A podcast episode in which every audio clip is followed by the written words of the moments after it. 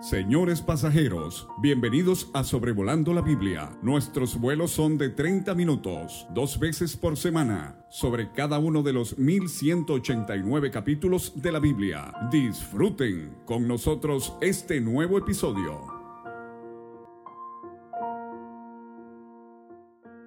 Me da mucho gusto saludar de nuevo en el nombre de nuestro Señor Jesucristo al auditorio de Sobrevolando la Biblia aquí en el episodio número 229 en jueces capítulo 16 este 23 de noviembre del 2022. Concluimos con este capítulo los estudios acerca de la vida de Sansón.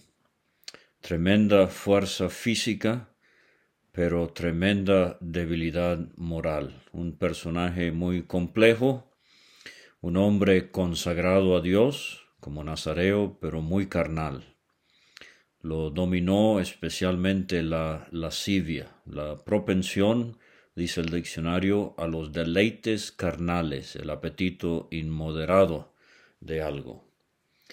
Y siento como si fuera el eco de las palabras del apóstol Pablo en el corazón de Sansón, porque era un verdadero creyente, pero recuerde lo que Pablo escribió en Romanos 7, eh, versículos 7 a 15, léalo cuando tenga oportunidad, pero especialmente quiero notar versículos 18 y 19.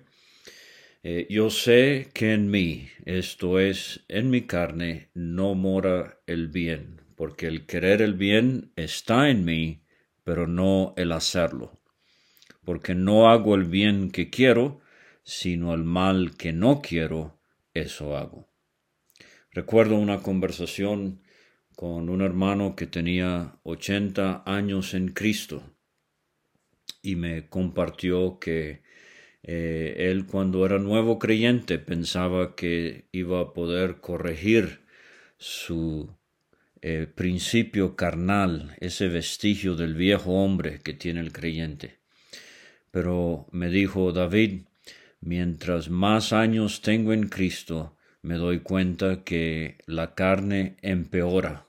Por eso hay que fortalecer el espíritu, el hombre nuevo. En los versículos 1 a 3 tenemos la triste historia de Sansón y la ramera en Gaza, una de las ciudades importantes de los filisteos allá en la costa con el Mediterráneo, fue Sansón a Gaza. No solamente una ciudad importante, eh, era el lugar de descanso en la ruta de las caravanas hacia Egipto, eh, a 60 kilómetros del valle de Sorek, de donde era Sansón. ¿Por qué se fue hasta allá? ¿Qué andaba buscando? Y bueno, por un lado muestra su carácter temerario, dicen las notas de la Biblia de estudio, de la Biblia eh, latinoamericana, pero vio allí a una mujer ramera.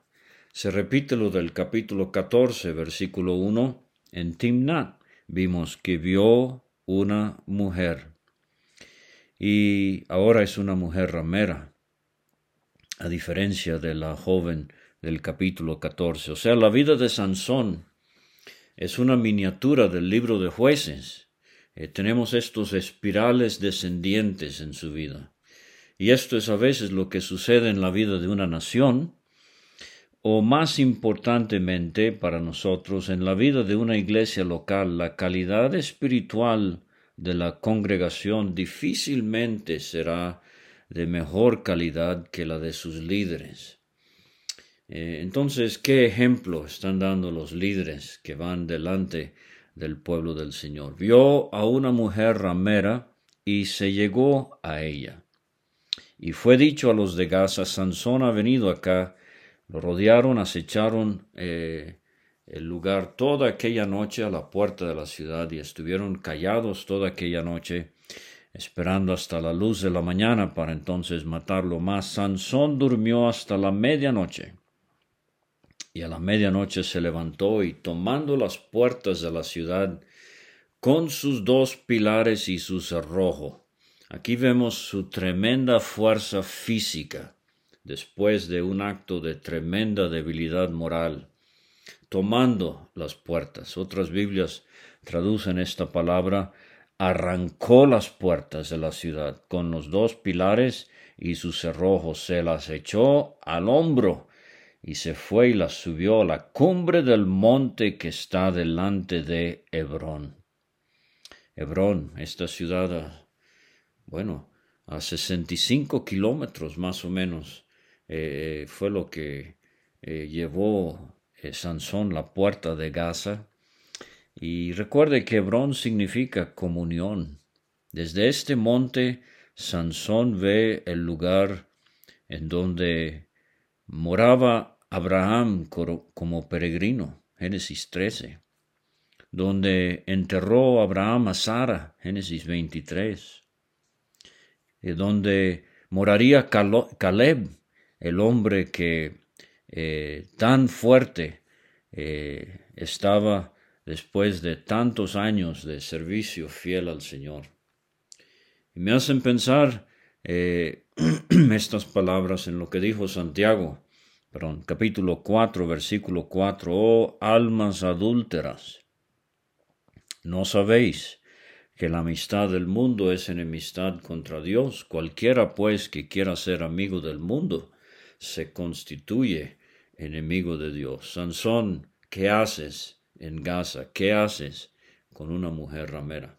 Ahora parece que entre el versículo 3 y el versículo 4 hay eh, el transcurso de varios años y ahora del versículo 4 al versículo 20 tenemos la historia de Sansón y Dalila, la tercera mujer en la vida de Sansón. Eh, y si asomamos la sugerencia del padre de la joven de Timnat, él ofreció una cuarta mujer. No sabemos que Sansón haya tenido relación con ella. Pero ahora dice el versículo 4, después de esto aconteció que se enamoró.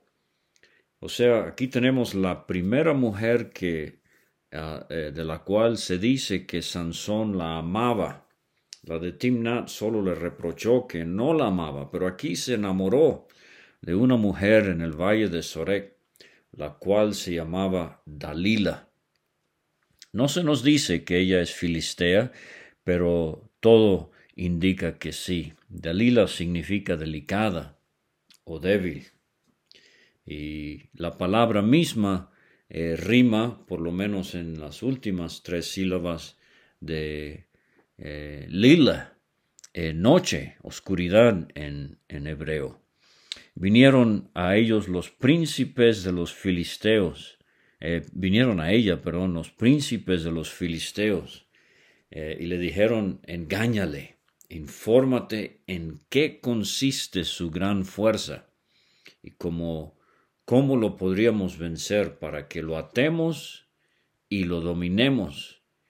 Y cada uno de nosotros te dará cien mil, eh, te dará mil cien ciclos de plata. Ahora no se nos dice aquí, pero aprendemos en el primer libro de Samuel, capítulo 16, versículo 16, que habían cinco príncipes entre los filisteos, uno para la ciudad de Asdod, el otro para la ciudad de Gaza, el otro para Ascalón, el cuarto para Gad y el quinto para Ecrón. Mil cien ciclos cada uno. Eh, bueno, estos son 28 libras de plata, que en términos del mercado de hoy son 7 mil eh, dólares americanos, más o menos, por 5. Eh, Dalila se va a quedar con la modesta cantidad de 35 mil dólares americanos. Recuerde que por un esclavo acorneado, Éxodo 21, 32, bajo la ley, se pagaba veinte ciclos de plata. Dalila está dispuesta a romper su relación con Sansón por treinta y cinco mil dólares americanos. ¿Cuánto cuesta su integridad, apreciado hermano o hermana? No nada más en relación, en relación a, una relación eh, de noviazgo, de matrimonio, pero en la vida, ¿cuánto cuesta eh, para que usted venda su integridad moral? Bueno, estos eh, príncipes no han entendido que cuerdas no funcionan con Sansón. Esto lo vimos en el episodio anterior en jueces 15, versículos 14, 15. Le ataron con dos cuerdas nuevas, le hicieron venir de la peña, y así que vino hasta Ley, y los filisteos salieron gritando a su encuentro, pero el Espíritu de Jehová vino sobre él y las cuerdas que estaban en sus brazos se volvieron como lino quemado con fuego y las ataduras se cayeron de sus manos. Eh, mire, en Marcos 5 tenemos la historia del endemoniado. Nadie podía atarle, ni aun con cadenas, porque muchas veces había sido atado con grillos y cadenas, mas las cadenas habían sido hechas pedazos por él y desmenuzados los grillos. Nadie le podía dominar. Si el diablo puede hacer esto con cadenitas y grillos, ¿cuánto más Dios? Eh, demostrando su poder por medio de Sansón. Entonces, eh, Dalila le dice a Sansón, yo te ruego que me declares en qué consiste tu gran fuerza, cómo podrás ser atado para ser dominado. Ahora vienen tres mentiras de Sansón. Le respondió Sansón, si me ataren con siete mimbres verdes que aún no estén enjutos, me debilitaré y seré como cualquiera de los hombres. Ahora, en hebreo, siete mimbres verdes son cuerdas de arco. Eh, de hecho, el Salmo 11, eh, versículo 2 es la misma palabra He aquí los malos tienden el arco, disponen sus saetas sobre la cuerda. Esa es la palabra mimbre aquí en jueces 16. Cuerda para asetear en, lo, en oculto a los rectos de corazón. Eh, ahora el hermano de de la Biblia CSB de estudio de los editores de la Biblia Holman él escribe esta nota, las cuerdas de los arcos se fabricaban con los tendones de los animales, por lo que las cuerdas de los arcos frescas vendrían directamente del cadáver de un animal. Al igual que con los incidentes anteriores, con la miel del león y con la quijada del asno, capítulos 14 y 15, como vimos, Sansón mostró desdén por su voto eh, de Nazareo, de separación de los cadáveres, dado que siete era visto como el número completo en el antiguo cercano oriente, la idea de ser debilitado por siete cuerdas de arco sugería erróneamente que la fuente de la fuerza de Sansón estaba en la magia y no en el Señor. Los príncipes de los filisteos le trajeron siete mimbres, siete eh, cuerdas de arco verdes que aún no estaban enjutos, y ella le ató con ellos. Y ella tenía a los hombres en acecho en el aposento. Entonces Dalila le dijo, Sansón, los filisteos contra ti. Y él rompió los mimbres, como se rompe una cuerda de estopa cuando toca el fuego y no se supo el secreto de su fuerza. Aquí viene mentira número dos. Entonces Dalila dijo a Sansón, aquí, tú me has engañado, me has dicho mentiras, descúbreme pues, ahora te ruego, ¿cómo podrás ser atado? Siguen con este eh, necio pensamiento de que a este hombre de Dios lo van a poder atar físicamente si me ataren fuertemente con cuerdas nuevas que no se hayan usado, yo me debilitaré y seré como cualquiera de los hombres. Dalila tomó cuerdas nuevas, le ató con ellas. Gritó Sansón los filisteos sobre ti. Los espías estaban en el aposento, mas él las rompió de sus brazos como un hilo. Bueno, aquí viene la tercera mentira. Dalila dijo a Sansón, hasta ahora me engañas tratas conmigo con mentiras. Fíjese, una, mujer incrédula diciéndole, este eh, diciéndole esto a un creyente. Descúbreme pues ahora cómo podrás ser atado. Él entonces le dijo, si tejieres siete guedejas de mi cabeza con la tela y la asegurares con la estaca. Ahora se está acercando al asunto de su cabello, al secreto eh, que ella quiere descubrir. Fíjese cómo Sansón poco a poco se acerca al abismo, así como Lot allá en Génesis eh, capítulo 13, eh, cuando tuvo que separarse de Abraham, o más bien Abraham se separó de él. Ella las aseguró con la estaca y dijo, Sansón los filisteos sobre ti. Mas despertando él de su sueño, arrancó la estaca del telar con la tela y se llevó todo este eh, pertrecho sobre la cabeza. Y ella le dijo, ¿cómo dices yo te amo cuando tu corazón no está conmigo? Ya me has engañado tres veces. ¿Se acuerda la historia de Pedro y las tres veces que él negó al Señor? Y que el Señor tuvo que preguntarle después para restaurarlo así tres veces si le amaba. De hecho, tres es un número curioso en la vida de Sansón. Eh, aquí tenemos las tres veces que mintió. En el capítulo anterior vimos las, eh, eh, las 300 zorras eh, o chacales, como se nos explicó muy acertadamente por David Hijo. Eh, tenemos los tres mil, etc. Pero eh, no me has descubierto aún en qué consiste tu gran fuerza. Y aconteció que presionándole ella cada día con sus palabras e importunándole, esto se parece mucho a Génesis 37. La esposa de Potifar no le dijo una sola vez, le decía día tras día, José se mantuvo, pero Sansón no pudo. Su alma fue reducida a mortal angustia. Le descubrió pues todo su corazón y le dijo, nunca a mi cabeza llegó navaja, porque soy nazareo de Dios desde el vientre de mi madre. Si fuere rapado, mi fuerza se apartará de mí, me debilitaré y seré como todos los hombres. Viendo Dalila que él le había descubierto su corazón, envió llamar a los príncipes. Venid esta vez, me ha descubierto todo su corazón. Vinieron a ella, trayendo en su mano el dinero. Poderoso caballero es don dinero. A los signos de dólares estaban en los ojos de Dalila.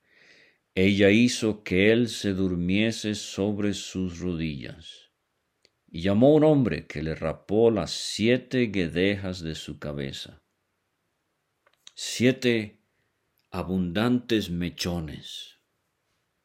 Para este hombre que no había tocado su cabello desde que había nacido. Absalón en segundo Samuel 14, 26 él se, cortaba el cabello anualmente nada más porque le molestaba. Pero anualmente su cabello llegaba a pesar dos kilos y un cuarto. Fíjense nomás, lo normal para cualquier hombre es 20 gramos. Pero eh, Absalón se cortaba el cabello una vez al año y trate de imaginarse dos kilos y cuarto, 250 gramos de cabello ella comenzó a afligirlo, pues su fuerza se apartó de él. Ahora sí, en vez de poner su cabello, eh, su cabello sobre el altar, Sansón lo dejó sobre las rodillas de una mujer que era enemiga del pueblo de Dios. Sí. Número seis. Todo ese cabello debería haber sido quemado bajo el sacrificio de paz para Dios, pero no. Sansón lo sacrificó sobre las rodillas de una mujer incrédula. Hermano, hermana, los días de tu nazariato, así habla número seis, no los meses, ni las semanas, ni los años, los días de tu nazariato, los días de tu consagración al Señor. No dejes que el incrédulo lo arruine, ponlo sobre el altar, ofrécelo a Dios. Le dijo Sansón los filisteos sobre ti. Luego que despertó él de su sueño, se dijo, esta vez saldré como las otras y me escaparé. Pero no sabía que Jehová ya se había apartado de él. ¿No ve? Este era el secreto de su fuerza. El cabello era el símbolo, pero el secreto de su fuerza era la presencia de Jehová con él. Aparte del símbolo de su consagración, yo creo que externamente Sansón se parecía a cualquier otro hombre normal, no, no como en las Biblias ilustradas, donde el artista nos presenta a un Sansón que se parece a Popeye con enormes bíceps y come bastante espinaca, o un Arnold Schwarzenegger con eh, abominables muy pronunciadas, o eh, alguien con una membresía en algún gimnasio prestigioso que vive eh, tomando eh, batidos de suplemento de proteína whey sabor vainilla. No, no, no, no, no, este no era eh, el, secreto de la fuerza de Sansón. Su fuerza sobrenatural era la presencia de Dios con él. ¿Qué dijo Cristo a los discípulos? Mateo 28, 20. Yo estoy con vosotros todos los días. Esa es la fuerza que necesitamos, la presencia del Señor. Juan 15, 5. Cristo dijo en el aposento alto, separados de mí, nada podréis hacer. Ana en primer libro de Samuel 2.9, ella dijo, nadie será fuerte por su propia fuerza. David, segundo Samuel 22.33, Dios es el que me ciñe de fuerza. Pablo, Filipenses 4.13, todo lo puedo en Cristo que me fortalece. Hermano, cuando usted sube a predicar, está consciente de la presencia de Dios con usted o se está confiando en alguna experiencia en el pasado. No, no, necesitamos estar en todo momento disfrutando el lujo, el privilegio de la presencia del Señor con uno. La tragedia aquí es que Sansón no sabía que Jehová se había apartado de él. Versículos 21 y 22 tenemos a Sansón cegado, encarcelado, humillado por los filisteos. Le echaron mano, eh, le sacaron los ojos. Lo mismo hicieron los babilonios con Sedequías, allá en Segundo Reyes 25, 7. Degollaron a sus hijos y después le sacaron los ojos. Qué tragedia irse a Babilonia con el recuerdo de sus hijos muertos y él ahora ciego. Y llevaron a Sansón a Gaza, donde había salido con tremenda fuerza, con eh, la puerta de la ciudad. Le ataron con cadenas. Ahora sí funcionan las cadenas. ¿Por qué? El Señor lo ha dejado para que moliese en la cárcel. Qué humillación le dan a Sansón el trabajo de una mujer. Y el cabello de su cabeza comenzó a crecer después que fue rapado. Ah, esto es la gracia de Dios con Sansón. Yo conozco hermanos hoy que habrían orado por calvicie perpetua para Sansón, que se quede pelón el resto de su vida, que ya no sirva para Dios. No, no, no, Dios no es así. Dios permitió allí en la cárcel, día tras día, que este hombre recuperara el símbolo de su nazariato para algo con lo cual iba a consumar su servicio para Dios. Y en los versículos 23 a 31 tenemos la muerte de Sansón. Entonces los principales de los filisteos se, juntaron para ofrecer sacrificio a Dagón, su dios. Este era el ídolo favorito de ellos, lo vimos en el capítulo 15, eh, la palabra viene de la raíz de pez y algunos creen que este ídolo era parte pez y parte hombre. Fíjese qué despapayo. Pero también se le asocia con la palabra grano y la agricultura, como vimos en el episodio sobre jueces 15. Y aprenderemos más de Dagón en 1 de Samuel 5. Pero vamos a ver que es un ídolo que no sirve para nada, como son todos los ídolos. Interesante, Dagón aparece en el primer libro de Macabeos, capítulo 10 y capítulo 11. Y aunque Macabeos eh, son libros que aparecen entre el grupo de libros apócrifos no inspirados. Macabeos sí tiene valor histórico. Y allí se nos habla de un Jonatán, sumo sacerdote, que destruye el templo eh, de Dagón. Jonatán Macabeo eh, era de la familia de los Macabeos, cabecilla de la insurrección judía años 160 antes de Cristo a 142 antes de Cristo, o sea, el tiempo intertestamentario cuando gobernaba el imperio griego. Pero interesante que desde aquí, desde jueces hasta el tiempo intertestamentario, o sea, después de Malaquías, es cuando por fin se destruye el templo de Dagón. Y se juntaron para ofrecer sacrificio a su Dios, para alegrarse y dijeron, Nuestro Dios entregó en nuestras manos a Sansón, nuestro enemigo. Qué vergüenza que el pueblo enemigo de Dios esté hablando así. Viéndolo el pueblo alabaron a su Dios, diciendo, Nuestro Dios entregó en nuestras manos a nuestro enemigo y al destruidor de nuestra tierra, el cual había dado muerte a muchos de nosotros. Aconteció que cuando sintieron alegría en su corazón, dijeron, llamad a Sansón para que nos divierta, para que nos entretenga. Llamaron a Sansón de la cárcel y sirvió de juguete. Esa es la única vez que aparece esta palabra en nuestra traducción Reina Valera 1960. Es la palabra risa. En hebreo suena mucho como la palabra Isaac, eh, pero es la palabra entretenimiento, diversión, un creyente caído, sirviendo de diversión para los incrédulos. El testimonio, el mal testimonio de este hombre fue fuente de risa para los incrédulos.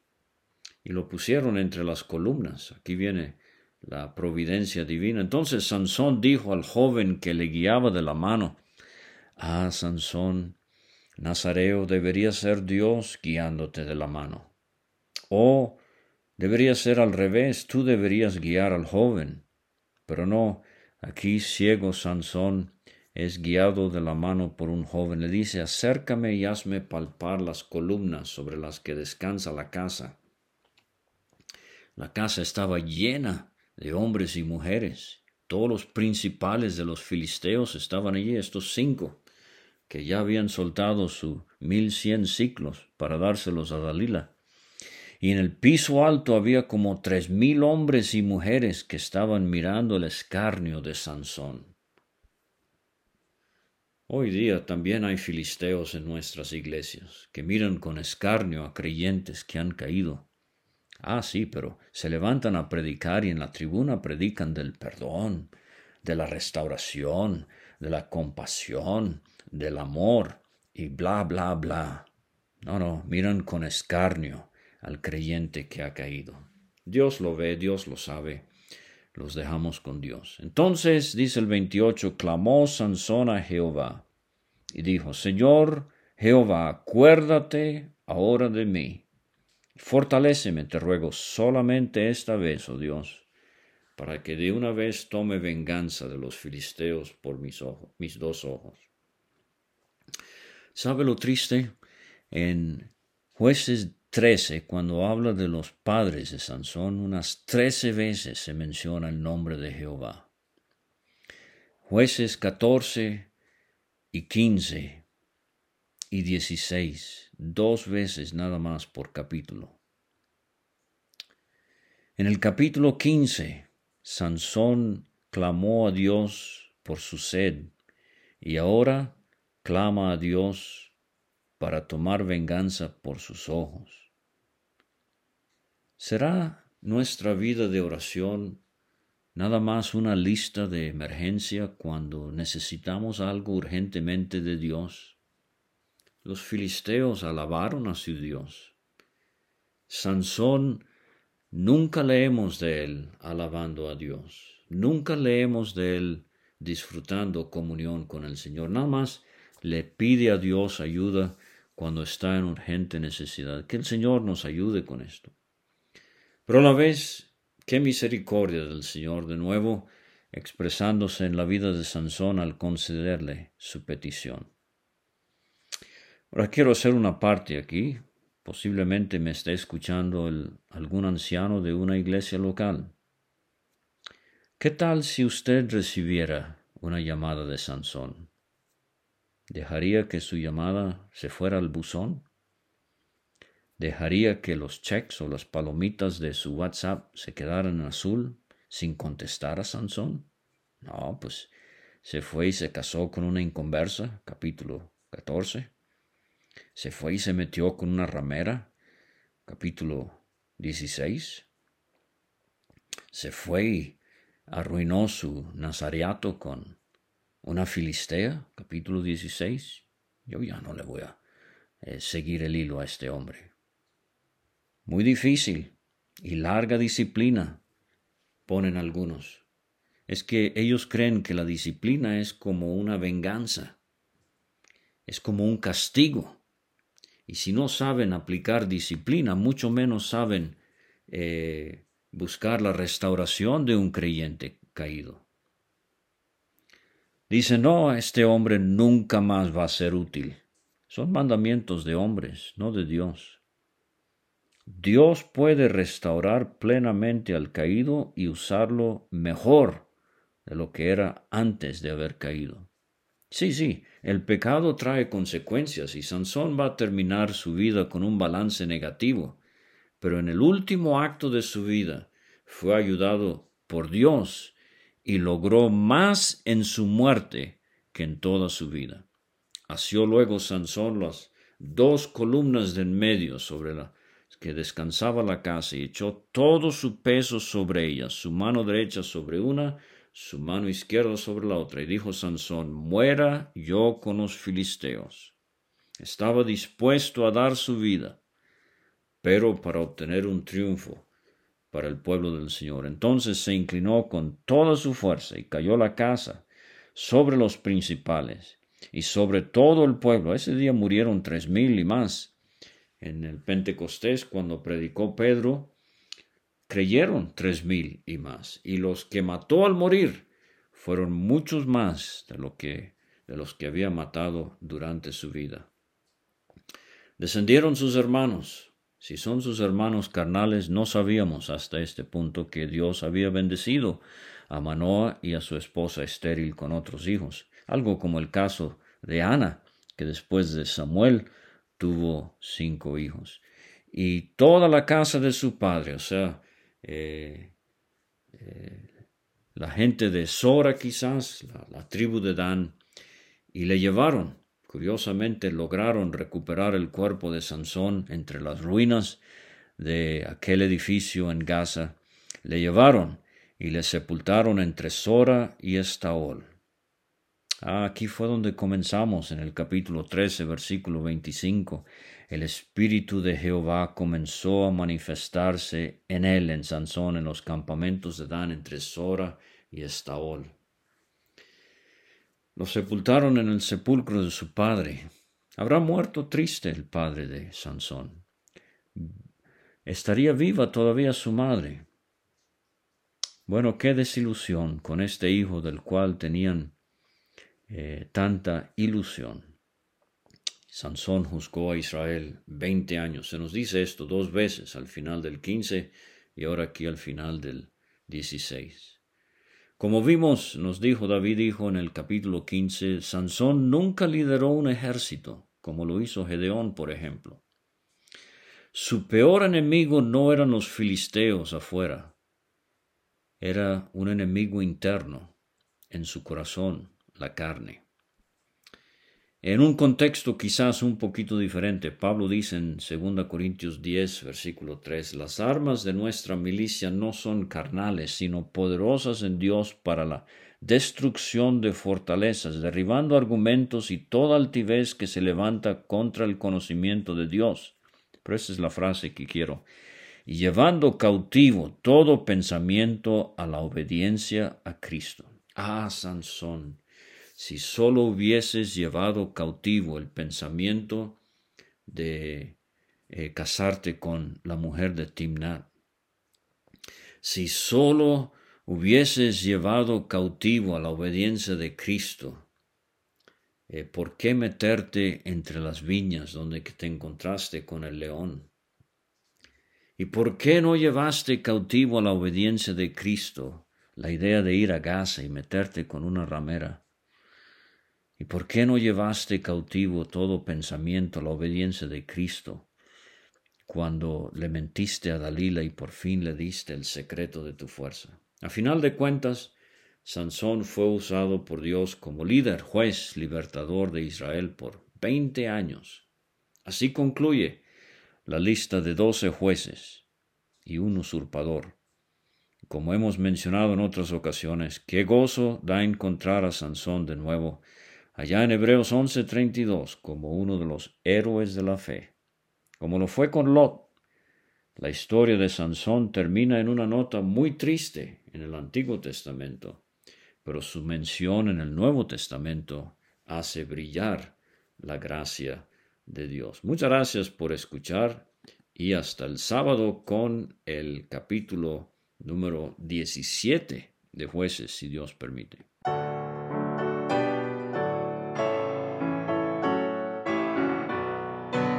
Muchas gracias por escuchar. Puede conseguir todos los episodios de Sobrevolando la Biblia en aplicaciones de podcast como Spotify o Pocket Cast para recibir dos audios por semana a su WhatsApp. Envíe un mensaje al más 52 322 349 2258 y no olvide añadir este número a sus contactos. Hasta la próxima.